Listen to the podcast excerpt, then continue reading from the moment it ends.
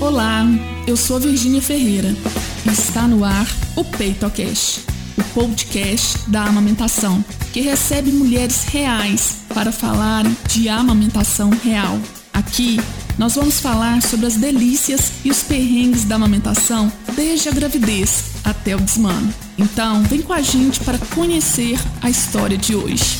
Olá, estamos aqui para gravar o episódio 110, ou seja, né, o centésimo décimo. Até achei, achei, até feio falar essa palavra, a gente não está acostumado a falar os números dessa forma, né? Centésimo décimo episódio do PeitoCast, o podcast da amamentação real. E a convidada de hoje é a querida Gabriela Jimenez, a Gabi. A Gabi ela é puericultora e escritora, autora do livro Leite Fraco. Muito bom, viu, gente? A Gabi ela é de Natal, brasileira, de Natal, Rio Grande do Norte, mas ela mora no interior de Buenos Aires, lá na Argentina, e é mamãe do Fernando, de 10 anos, e dos gêmeos Matias e Beatriz, de 7 anos. Gabi, muito obrigada por ter aceito o convite. É uma honra tê-la aqui no episódio 110 do PeitoCast. Fique à vontade para contar a sua história, suas histórias né, de amamentação. Bom, então, obrigada pelo convite, Virgínia. Também é um prazer estar aqui e adoro assim aproveitar cada oportunidade que eu tenho, né, de contar um pouco da minha experiência, porque foi também o que me levou é, a essa mudança de carreira, de profissão, né? E me trouxe até o momento que eu estou hoje, né? Então, eu sou mãe do Fernando, de 10 anos. Na época é, que eu fiquei grávida, né, pela primeira vez, não tinha muita informação. Busquei o que estava acessível na época para mim, né? Me inscrevi num site que mandava informações mês a mês da gravidez e trazia algumas informações sobre a vida com o bebê. Ganhei um livro de presente, um clássico, né, sobre a gravidez. É, mas na época as informações que obtive dessas fontes, né, não foram suficientes para me trazer uma experiência satisfatória, nem de parto, nem de amamentação, né? Então, eu tive uma experiência muito ruim, sofri violência obstétrica, nascimento do Fernando, é, intervenções né, é, médicas na época da amamentação também, e sem uma informação é, diferente da que eu estava recebendo do pediatra para talvez questionar naquele momento o porquê daquela indicação, é, terminei sendo levada, né? É, por essa informação que eu recebi, aí entrou a complementação com fórmula na nossa vida, a partir do quarto mês, mamadeira, toda essa história, né, que terminou com o desmame precoce na época, que eu não sabia, né, só fui saber anos mais tarde, já me preparando na gravidez dos gêmeos para amamentar, que havia sido um desmame precoce, por confusão de bicos, é, que eu realmente não precisava daquela fórmula, né, o manejo poderia ter sido diferente, mas, bom, na época é, foi o que assim, eu pude experimentar, né, pela falta de informação que eu tinha e a falta de capacitação do profissional que me atendeu, né, que depois já nessa minha trajetória, né, de, de estudar e ajudar outras mães, eu vi que eu não era um caso isolado, mas eu era a regra, né, e que infelizmente, mesmo 10 anos depois, isso continua acontecendo né, nos consultórios. Os profissionais não são capacitados em amamentação e normalmente não encaminham essas mães para o profissional que sim está, né? Continuam opinando, recomendando e aí terminam atrapalhando, né, a, a amamentação e o desejo de amamentar de muitas mulheres por essa falta de informação. Então, é, depois, né, quando eu me vi grávida de gêmeos, mas já estava determinada a amamentar e a fazer diferente a história, né? Eu não queria passar pela mesma situação outra vez. E aí, nessa época, graças a Deus, eu terminei caindo dentro de um grupo de apoio virtual amamentação gemelar e um grupo de apoio ao parto gemelar também, né? Ao parto natural gemelar. E aí, conversando com outras mulheres que já tinham passado pela experiência, né, que tinham mais informação, eu encontrei a força né, e, e o apoio para é, viver minha experiência de uma maneira diferente. Né? Então, os gêmeos nasceram de parto natural. É, foi uma situação um pouco inusitada, porque eles terminaram nascendo em casa, de maneira não planejada, né? Eles nasceram, se, a, a, assim, se anteciparam no tempo, então eles terminaram nascendo com a assistência do SAMU em casa. Graças a Deus saiu tudo bem. Daí a gente foi direto para a maternidade, onde a gente ficou internado uma semana em, em observação por causa do Matias que ao ser prematuro nasceu com desconforto respiratório. É, e aquela questão, né? Gêmeos prematuros, baixo peso. E aí começou a nossa briga pela amamentação, né? Porque aí eu tive que brigar na maternidade para Beatriz não ir para UTI, né, por protocolo, porque, porque tinham menos de 35 semanas, então por protocolo iam para UTI. Então a gente pegou uma briga lá na, com a chefe das enfermeiras e, e pedimos uma chance de que ela fosse com a gente para o quarto, né? Porque ela tinha nascido bem, mamou na hora de ouro, era super ativa, assim, estava super desperta e mamando bem. Então eles terminaram permitindo, depois de uma avaliação, que ela fosse para o quarto. Né? E o Matias ficou na UTI. Então foram os primeiros dias complicados de tá no quarto com um bebê, ter que descer correndo para UTI com outro bebê nos horários de alimentação, que eram muito rígidos, né? A gente não tinha livre acesso aos bebês. É, ele não pôde vir para o peito nos primeiros dias, então tinha que é, extrair colostro para que fosse oferecido na sonda, é, depois no copinho.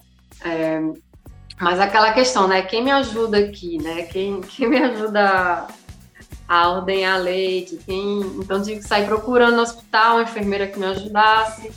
É, nos apartamentos, as enfermeiras só passavam oferecendo fórmula. Se eu não queria fórmula, então eu tive que negar. Na época até fiz a conta, né? Foram 50 vezes que eu tive que dizer não, não quero fórmula, não preciso, né? no, no período que a gente ficou internado. Meu e... Deus, 50 não, vezes. Muito triste, muito triste, né? Assim, a falta de apoio, mas para oferecer ajuda, né? Para ordenhar, ou se precisava de alguma ajuda com a pega, nada. A única coisa que elas ofereciam era a fórmula. Então foi essa, essa, essa briga aí, né? Dizer que não, não preciso, não passem aqui, porque elas passavam, né? De três em três horas, às vezes de manhã, de noite, de tarde, de noite, de madrugada, às vezes a gente estava dormindo, queria descansar, e elas entravam no quarto Aí tinha a pressão também, né, de fazer controle glicêmico, porque, né, ficava naquela tensão de qualquer coisa que desse errado, a Beatriz ia ter que descer para anel também. Então, foram dias assim meio, meio complicados, né? É, o Matias nem sempre pôde ficar no leite materno, porque se tinha qualquer intercorrência na UTI, eles fechavam tudo, a gente não podia entrar, então ou se eu atrasava por alguma razão no apartamento porque estava contra bebê, quando eu descia para ordenhar, já tinham dado fórmula para ele na dieta, não esperavam por mim, então foi bem chato. Mas por outro lado, eu não tinha nem forças para estar tá brigando, porque eu tinha outro bebê para me preocupar, né? Porque se eu descuidava ia terminar os dois na UTI, eu não queria isso. Né? Então, mas graças a Deus era só uma questão mesmo de observação, ele não precisou de nenhuma intervenção. É, e aí ele veio para o peito e, a, e a, começou a mamar bem e já subiu para o apartamento também. E aí foi tchau fórmula, né? Ele nunca mais viu fórmula na vida. Beatriz, graças a Deus, nunca precisou tomar, foi sempre peito, né? Mesmo tendo que passar é, por fototerapia, né? Na, na, época, por causa da é, a questão da icterícia neonatal, né? Porque também prematuros têm predisposição. Então foi todo. foi briga o tempo todo, né? Eu lembro que na época a pediatra me fez prometer que se ela, por alguma razão, chegasse a perder peso é, por causa da, da fototerapia, que eu ia aceitar da fórmula. Eu falei, não, tá certo. Se chegar nesse ponto, eu, eu vou aceitar, mas vamos ver. Ela não precisou, né? Ficou só no leite materno mesmo e a gente conseguiu é, superar essa, essa, essa fase também, esse desafio da fototerapia. E com sete dias eles receberam alta e nós fomos para casa todos juntos, né? Ninguém ficou para trás também, graças a Deus. E a partir daí foi a, a, aleitamento materno exclusivo, até os sete meses deles, né, que a gente começou a introdução alimentar pela idade corrigida. E depois disso eles mamaram, né, é, pelo tempo que eles quiseram, e o desmame natural aconteceu com quatro anos e sete meses, né, dos dois, com diferença de semanas entre um e outro.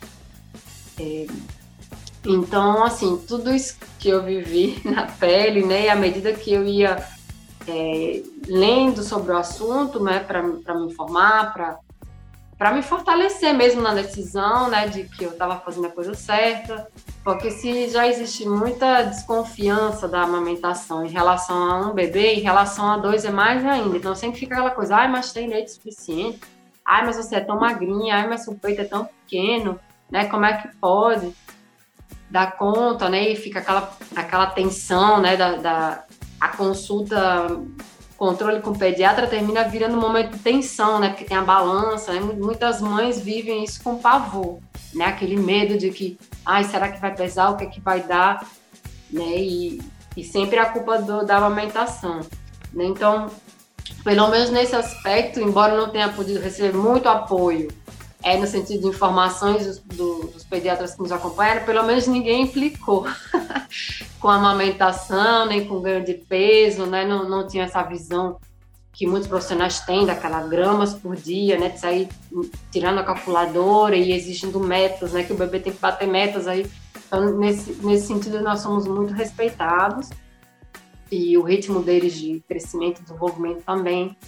Então, a gente pôde passar né, por esse período do aleitamento materno exclusivo sem, sem maiores é, problemas. É só assim, a, a, maratona mesmo do dia a dia, de amamentar dos bebês, de cuidar de três crianças, né? O, o, o, o na época tinha três aninhos quando os gêmeos nasceram, então foi bem puxado na época. É, mas aí, graças a Deus, também na época eu tive apoio da minha mãe, é, da minha família, do meu marido também, então a gente meio que dividiu como deu assim as tarefas do dia a dia para priorizar a amamentação, porque nós sabíamos que era muito importante para eles, né? Se para um bebê é importante, para o prematuro ainda mais, então foi a nossa prioridade mesmo. A família toda é, subiu né, com a gente nesse barco e, e todo mundo ajudando a remar para que desse certo. Né? Então é, é algo que eu tenho muito orgulho de ter conseguido e eu sei que foi o melhor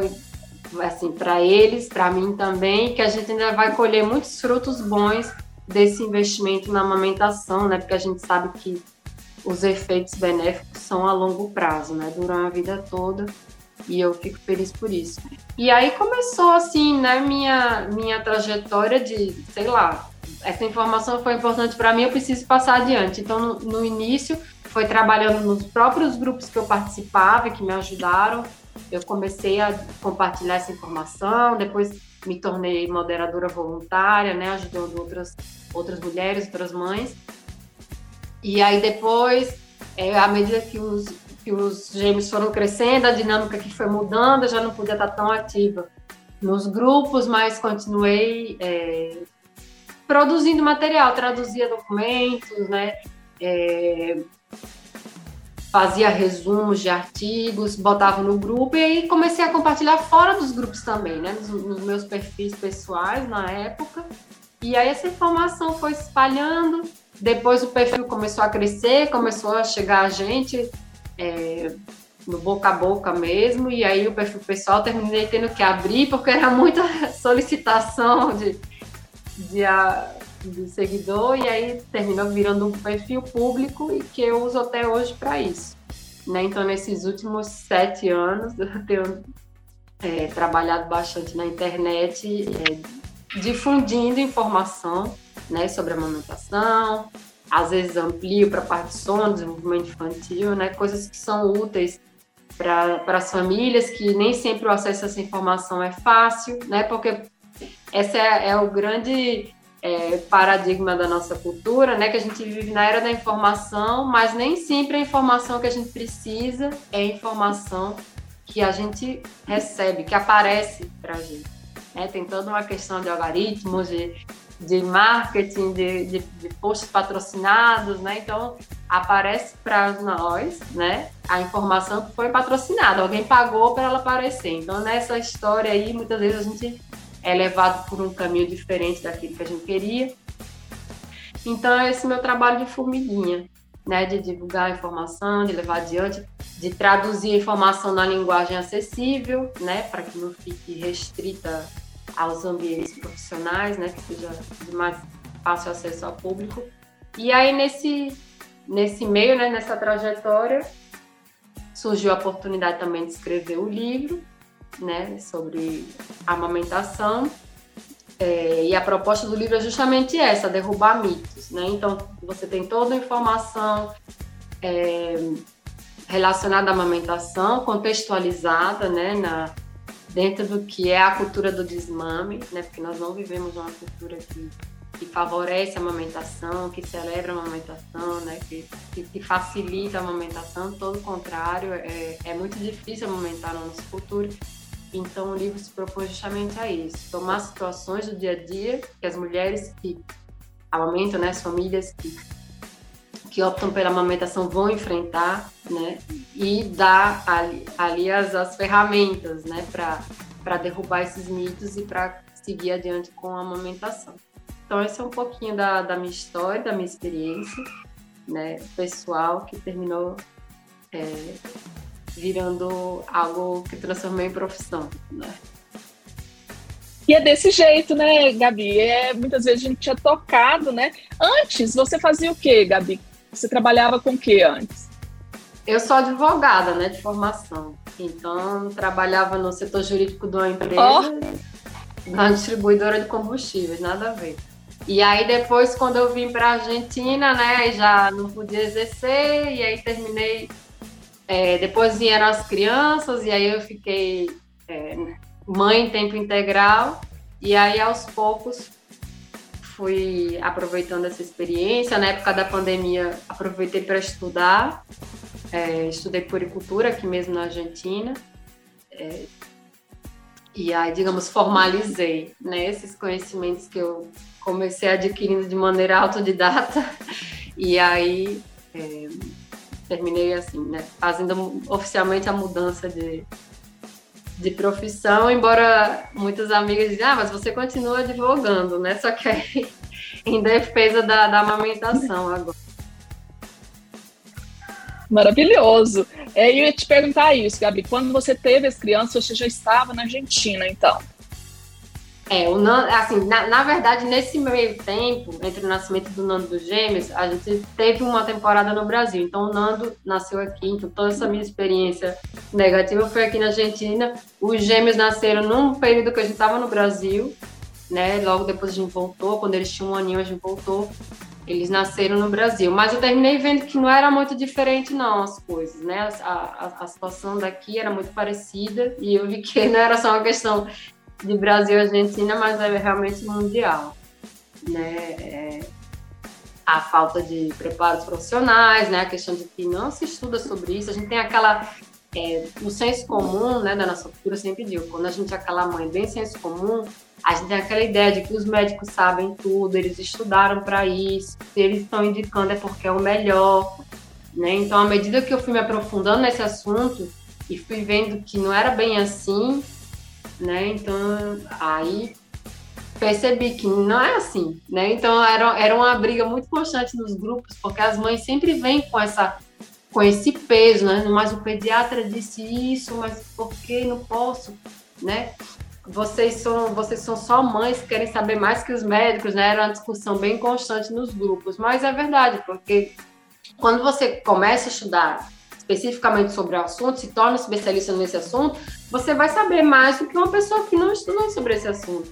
Então, é, é meio que um tabu que a gente precisa é, derrubar na nossa, na nossa mente em relação à amamentação para poder começar a questionar mesmo, né? Ou buscar uma segunda opinião, não aceitar o que é dito, né, pelo primeiro médico que, que cruza o nosso caminho e já dá um, um ponto final na amamentação sem necessidade, né? Então, é, eu acho importante esse trabalho de informar as famílias para que eles possam ter essa chance de saber discernir, né? Uma, uma recomendação ruim, ou, ou, questionar, ou buscar uma, buscar uma segunda opinião, né? Não, não se conformar com a primeira. Eu sempre digo, se você, se você recebe um diagnóstico ruim, por exemplo, de uma doença terminal, uma coisa grave, você vai ficar com o primeiro diagnóstico que você receber, você vai querer escutar a opinião de outro médico, de outro especialista, um outro ponto de vista, ou outras opções de tratamento.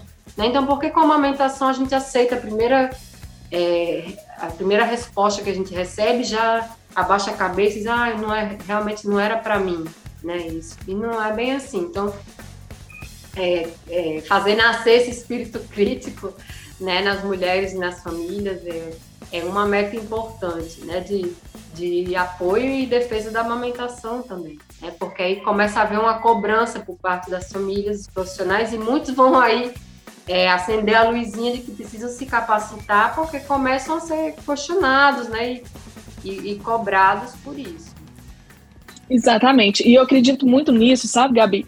Eu tenho visto que a mudança, ela tem né, a, a, essa, esse incentivo de alguns profissionais se atualizarem parte da mudança da cobrança das mulheres. As mulheres estão muito mais atentas a, a, ao que está né, realmente por causa desse trabalho, do trabalho que você faz, né, e tantos outros profissionais fazem, mostrando aí as evidências, o que tem hoje né, de atualização, que realmente né, não existe leite fraco, né, que é toda, toda uma cultura aí que favorece né, indústrias, né, que favorece o marketing aí.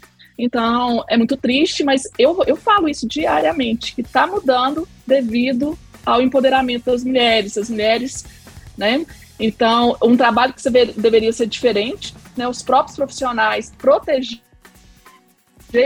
o aleitamento, mas infelizmente aquilo que não considera a amamentação uma ciência, considera a amamentação ainda instintivo. O que eu mais ouço aqui das minhas pacientes, Gabi, basta colocar no peito, basta colocar no peito, né? Ou, né, você tem uma outra opção mais fácil, né? Você tem uma op outra opção que vai, né, que o bebê vai dormir. É triste, mas é realidade. Eu até postei ontem, hoje está coincidindo, a gente está gravando hoje no dia, né, mundial da síndrome de Down. E eu ontem fiz uma revisão e fiquei muito triste na hora que eu peguei um artigo de 2020 falando que o preconceito dos profissionais de saúde, está bem claro isso, o preconceito dos profissionais de saúde ainda né, passa para a mulher, para a lactante, que não é possível, sendo que está mais claro que para a síndrome de Down, para a trissomia de 21, né, para o bebê portador, é, o melhor é amamentar no peito, por causa da hipotonia, né? Como para os gêmeos também, né? Que nascem prematuros, a hipotonia. É um trabalho, gente. Aquilo ali vai fazer eles desenvolverem fora toda a questão imunológica do leite, né, Gabi? Fora toda a questão imunológica, o vínculo. Nossa, isso aqui daria um, um outro peitocast, né? Gabi, é, então vamos lá. Qual que foi o seu maior perrengue na amamentação? Você olha para trás e fala assim, esse dia é inesquecível em termos de perrengue. Assim, em relação aos gêmeos, né, falando que deu certo, o mais difícil mesmo era é, a questão da, da maratona, né? Então eu lembro, assim, nos, nos primeiros três meses, principalmente, que foi muito, muito forte, era muito forte a, a rotina, parecia que emendava um dia no outro, né, que não terminava. E eu lembro de uma noite sentar, assim, na cama, eles já estavam dormindo e eu chorando assim, meu Deus, se for outro dia assim, eu acho que eu não aguento. então, é, mas fomos levando, né? Um dia de cada vez, um dia de cada vez, mesmo dormindo pouco, era o suficiente, né? Para aguentar um dia a mais, a gente foi levando assim. E aí eu lembro que é, na, quando a gente foi na consulta dos, dos seis meses, né? Que na época a gente até precisou, por causa do plano, a gente teve que mudar de pediatra e tudo, então aquela consulta longa, né, de muitas perguntas. E aí, quando ela perguntou assim, como é a alimentação deles? Eu falei, não, eles estão no aleitamento materno exclusivo. E ela levantou assim, na, na, na, né, na hora ela estava se inscrevendo, ela levantou, sério? Ela falou, eu não acredito. E ficou super feliz, me felicitou é, por eu ter conseguido, né? Porque ela sabia que era difícil e tal. Então foi muito bom, assim, a, a sensação de voltar para casa naquele dia, no carro, né? E aí eu lembro que eu chorei de novo esse dia e falei, nossa, eu consegui, né? Porque ainda estava muito presente a, a, consulta, né? Porque no, no, no, dia que o pediatra do, do Fernando falou, não, a gente não está mais funcionando isso aqui, a gente vai ter que complementar. E eu lembro que eu saí chorando do consultório, né? Me sentindo assim, um lixo, né? Uma fracassada por não poder amamentar minha filha, ter que comprar fórmula, né? E, é, e nesse dia saí chorando de alegria porque eu tinha conseguido, né? Eu tinha conseguido reverter é, uma história anterior, né? De desmame precoce, tinha conseguido manter o aleitamento materno exclusivo de gêmeos, né? Então foi foi assim muito gratificante e como que fez valer a pena todas essas essas noites em claro, amamentando, né? Que era saía um, entrava outro, era as noites eram bem difíceis, especialmente nos três primeiros meses foi bem complicado. Então, aquela coisa assim, né? Valeu a pena passar esse sufoco porque é, nós conseguimos. Então foi, foi uma, uma sensação muito boa. Eu lembro demais desse dia. A outra pergunta, eu acho que a Gabi já respondeu, mas vou fazer, né? que seria justamente qual a maior, qual a maior delícia de amamentar. Não, depois dessa, né, de ter conseguido essa meta do, do aleitamento materno exclusivo, é, outra coisa assim que me deu muita alegria foi o processo de desmame, né? Não, por, não pelo simples fato de que ah, já tá, acabou, né, a maratona, mas porque foi muito lindo ver é, o processo deles naturalmente de amadurecimento, né? E à medida que amadureciam, o peito ia perdendo aquela preponderância que tinha no início. Então, assim, eu não romantizo a, a amamentação, né, a maternidade. É, é um investimento, né, de tempo, de esforço, de dedicação, é, que eu acredito que vale muito a pena, né? Por isso mantive. Mas foi muito bonito ver neles esse processo gradual, né? À medida que eles foram deixando, foram mamando cada vez menos, né? Ficou por último só aquele mamar antes de dormir, sono da noite, que por último também desapareceu. Então foi uma sensação assim boa, né? De missão cumprida. Foi, foi muito, foi muito bonito assim esse, esse encerramento, porque eles estavam felizes, eu estava também feliz, né? Por tudo que a gente tinha construído juntos, porque tinha chegado esse momento final e foi no tempo deles, né? Foi de foi de uma forma assim natural. É, simplesmente esse dia terminou, né? Foi um processo bem lento, então não tive nenhum tipo de complicação. É, não tive aquela né, de continuar produzindo leite, o leite empedrou, que às vezes acontece quando o desmame é abrupto ou quando é feito de maneira muito rápida. Então foi uma coisa assim que o corpo foi se adaptando é, gradualmente, eles também. Então foi muito bom também poder viver esse momento, né? Que ainda é tido como um mito, né? O, o, desmame natural, a gente acha que a criança nunca vai desmamar, que a gente de alguma forma precisa intervir. Então, é, para mim foi importante também é, vi, viver isso para poder contar para as pessoas que existe, né? E apoiar outras mulheres também que, que acreditam nisso e querem seguir esse caminho. Eu entendo que não é para todas, mas é importante a gente poder dizer, não, é, acontece, é verdade. Né? Pode acreditar na natureza. Então, esse também foi um momento muito especial na amamentação. Gabi, você me falou que foi com quatro anos e sete meses, não é isso? Uhum. É, me conta, você sofreu preconceito por amamentar crianças maiores? Como que é isso aí? Assim, no, no lugar onde eu vivo hoje, é bem tranquilo. Então, é, você vai na pracinha, né? Eu ia muito com eles na pracinha aqui perto de casa, era o nosso lugar de saída assim público, e quando eu precisava amamentava. E às vezes eu via também outras mulheres amamentando é, crianças assim, consideradas maiores, né? Ou mais velhas. É, assim, de maneira pública, nunca sofri nenhum tipo, nenhum tipo de problema. É, dentro do meu contexto também, nunca dei muita margem assim para comentários, então eu não não tenho uma situação pontual de que eu tenha sofrido preconceito ou crítica. Quando eles completaram dois anos, a única pessoa que fez um comentário assim foi minha sogra, assim, tipo, ah, agora já já tá, né? Já já já tipo assim, já alcançou a meta, né? Já já pode acabando. Eu falei, não, agora que começa, né? É, a meta fica em aberto agora, né? A gente, a gente alcançou o tempo mínimo de dois anos, né? Dois anos é um tempo mínimo. Então, é um erro de interpretação ainda muito grande na nossa cultura, mesmo no meio dos profissionais né, de que dois anos é o limite, quando dois anos é o tempo mínimo recomendado. E agora vai ser pelo tempo que eles quiserem. E depois disso, nunca mais ela fez nenhum comentário, assim, a família respeitou é, minha decisão. À medida que eles foram crescendo também, vai diminuindo, né, assim, o momento da amamentação, Sim. né, mas como... Então, a gente termina, eles terminavam mamando mais em casa mesmo, muito nesses horários, assim, antes de dormir, na hora que acordavam, a própria dinâmica deles de começar na escola, o horário da escola, tudo vai, tudo vai mudando, né? A, a amamentação vai evoluindo, vai, vai se transformando junto com o amadurecimento da criança, com a rotina da família, a dinâmica né, que cada família tem. Então, nesse aspecto, foi, foi tranquilo, assim, não sofri nenhum tipo de, de comentário. Também não dava falando por aí para quem não interessava. A única, assim, o único episódio que eu lembro, já no que é considerada a amamentação prolongada, né, para muitos, foi no hospital, que eles, todo mundo aqui em casa teve uma virose, né, as crianças, e de muito vômito, aquela coisa, e eu terminei, eu terminei indo com o Matias para o hospital, porque já não segurava nada, nada mesmo, né. Então ele teve um tempo no soro, ficou em observação, e aí quando a médica da emergência perguntou né, como, como era a alimentação e tudo, eu falei, não, ele tá no peito.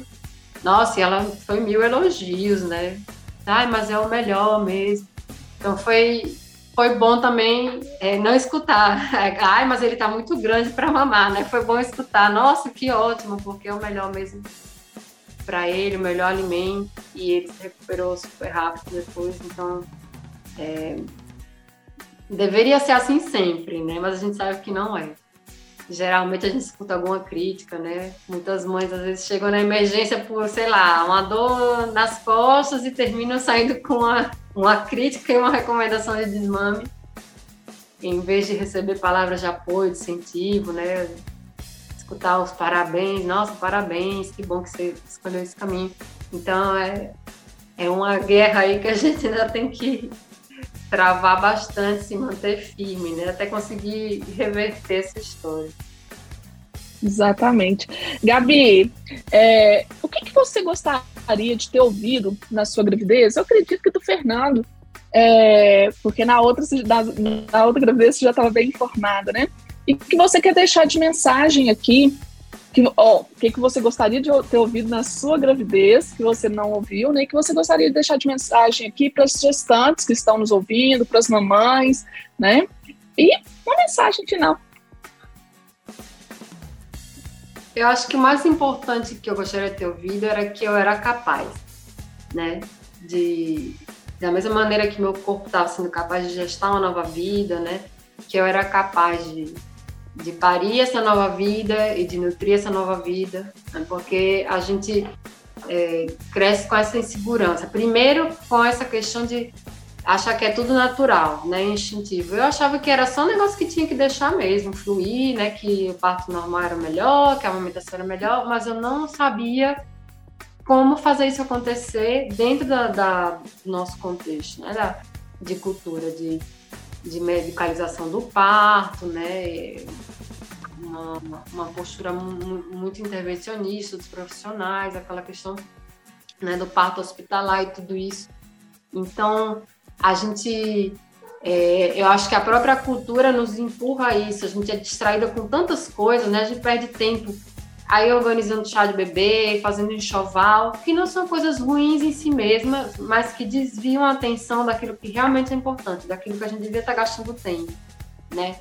Não, não escolhendo cor da parede do quarto, mas estudando mesmo, se preparando para isso, porque porque provavelmente a gente não vai ter é, esse apoio, essa informação vindo dos profissionais que estão nos acompanhando, né? Ou até que se essa informação chegar antes, vai nos ajudar a escolher os profissionais que vão nos acompanhar. Então a gente termina indo muito por indicação, ou pelo profissional que é famosinho, né, na região, que é, que é o mais simpático, né?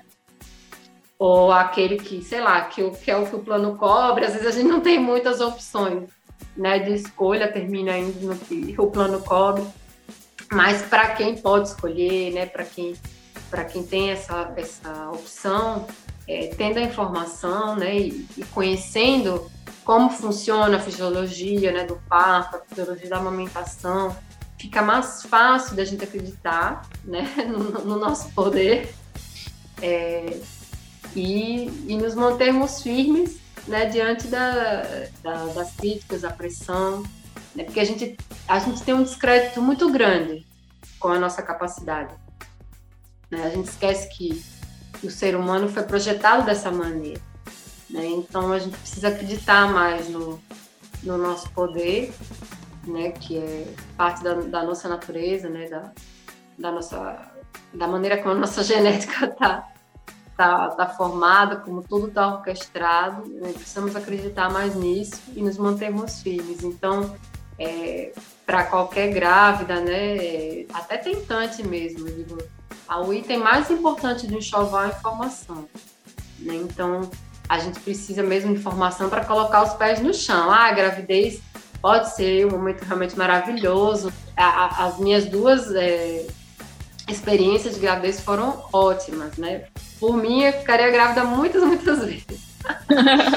Mas é, é, importante também a gente manter os pés no chão. A gente, não é, não é que tudo vai ser né, é, ruim, né? Que, ai, que não, não, não dá margem para a gente ter sonhos, expectativas, sim. Né? Mas a gente tem que ser bem pé no chão para o que vem depois. Eu acho que a gente se distrai muito na gravidez e esquece do puerpério. Então é importante também falar sobre o puerpério. Eu gostaria de ter escutado mais sobre o puerpério também na, na minha primeira experiência, do que vinha pela frente. Eu acho que teria sido menos traumático.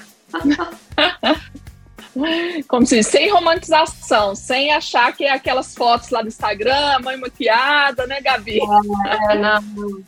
É coque eterno aí na cabeça e, e, e olheira e tudo, mas é tudo tem um lado bom, né? Mesmo naqueles meses difíceis, né? Para mim foram muito difíceis, aquela coisa assim que olho para trás, eu não sei como é que eu sobrevivi, mas mesmo naqueles momentos tinha um lado bom, né? Então, é, é, eu acho que na maternidade e na vida a gente tem que aprender sempre a olhar o lado bom de cada fase, né? Porque todas as fases elas vão ter suas dificuldades, né? É aquela se não fica mais fácil, não vai ficando mais fácil. A gente fica naquela ansiedade, né, de chegar na próxima fase para ver se fica mais fácil, não fica mais fácil.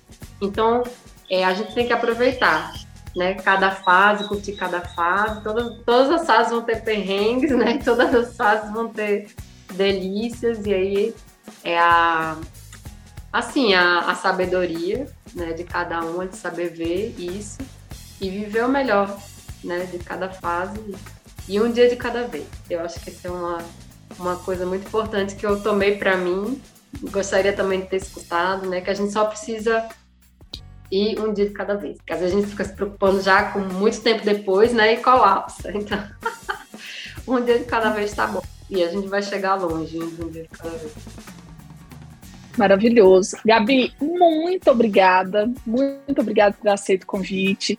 Ô, Gabi, fala só um pouquinho do seu livro pro pessoal, que eu acho que, assim, né, é, pelo que eu percebi, é um livro para mães também, né? Principalmente para mães. Fala só um pouquinho. Fica à vontade. É, assim, o livro eu escrevi pensando, né, é, lógico que nas mães, né, mas nas famílias também. Então, é um livro porque a mulher tem que ler, o pai também tem que ler, a avó, a tia, a madrinha, todo mundo deveria ler. Perfeito. É, tá numa linguagem acessível, então não precisa ser profissional para entender, né? Eu, eu, fiz questão de colocar numa linguagem bem acessível. Então tá toda a informação lá, científica, estudos, tal, referências mais uma linguagem acessível. Mas uma coisa também que me surpreendeu de maneira positiva é que é um livro que tem tido muita aceitação entre os profissionais também. Isso foi bem bacana. É, não só como ferramenta pessoal, né, para para informação, já que a gente sabe que muitos profissionais não têm essa oportunidade, né, de adquirir esse conhecimento na época da faculdade, termina tendo que optar por uma especialização, né, uma, uma pós-graduação na área, mas também porque eles usam como ferramenta para trabalhar com os pacientes. Isso tem sido muito legal. Então, é um feedback muito bom que tenho recebido dos profissionais nesse sentido. Né? Os próprios profissionais depois indicam para os pacientes, então termina sendo é, assim, uma maneira bem bacana do livro. E também, como todo meu trabalho, sempre é no boca a boca, né? Por indicação, é, porque não é um tema, digamos, é, que muito popular, né? A amamentação não é popular. Uma coisa que, que eu aprendi trabalhando com amamentação, até com a questão do livro em si, é que não é, não é popular o tema. As pessoas geralmente é, não, não, se preocupam muito por isso, por, por, todas essas questões dos mitos que envolvem, de achar que é instintivo, que é natural, que eu não preciso estudar, que eu não preciso pagar uma profissional que me ajude com isso, né, uma consultora, ou, ou que eu não preciso ter ferramentas específicas, né. Mas, assim, a, a questão é que o livro vale menos que um lata de fórmula, né, e muitas pessoas não estão dispostas a pagar. Então, assim, se está grávida, né, ou, ou, já, já é mãe, está não teve uma boa experiência de amamentação, vai tentar uma segunda, eu recomendo. Porque vai gastar menos que eu também. E vai ter informação que vai ser muito importante, né? Então eu trabalho desde a gravidez até assim o desmame, digamos, não o processo de desmame em si, mas o, o que leva muitas vezes ao desmame chegar nas nossas vidas num tempo que a gente não gostaria, mas termina sendo pressionado a isso. Né? Então, ela vai desmistificando. À medida que o, o livro também está organizado de maneira meio cronológica, né? à medida que o bebê vão crescendo, é, vão surgindo as pressões de diferentes áreas, né? É, querendo empurrar o desmame que ele não é necessário, né? Então, de repente, é quando a criança começa a introdução alimentar, quando a mãe volta ao trabalho, ou a questão do sono, é, às vezes uma nova gravidez durante a amamentação, o bebê que já completou dois anos. Então, o livro vai trabalhar essas diferentes situações, né, em que normalmente a mulher recebe uma recomendação de desmame e vai mostrar que não é necessário, né?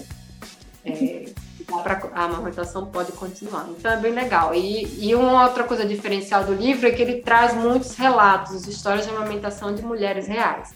Né? Então é, é legal também receber é, feedback nesse sentido, porque as pessoas leem e se identificam, né? Tem mulheres que vão e leem só os relatos depois. eu volto sempre para ler os relatos, porque é uma coisa assim, tipo, ela conseguiu, eu também posso, né? Ela passou por Exatamente. isso. Exatamente. Né? É, e tem relatos positivos, tem relatos que não terminaram tão bem, histórias que não terminaram tão bem, mas a gente também aprende dos erros, né, de outras pessoas que passaram por aquilo, talvez tivessem feito diferente, se tivesse formação, então a gente também aprende disso. Então foi muito bacana também, ler os relatos na época que estava separando, preparando para incluir no livro, conversar com essas mulheres, né, e ver como outras mulheres estão sendo beneficiadas por essas histórias que foram contadas ali. Então, é um, é um livro bem, bem completo, tem, tem de tudo. Ótimo. Gabi, muito obrigada mesmo por ter, né, aí contado, né, e, e compartilhado mesmo com a gente aqui no episódio 110 do PeitoCast a sua história. Muito obrigada. Obrigada a você. Obrigada por ouvir até aqui. Para se aprofundar mais nos assuntos ligados à amamentação, acesse o nosso perfil no Instagram, arroba Virginia Ferreira Saúde. Um beijo e até o próximo episódio.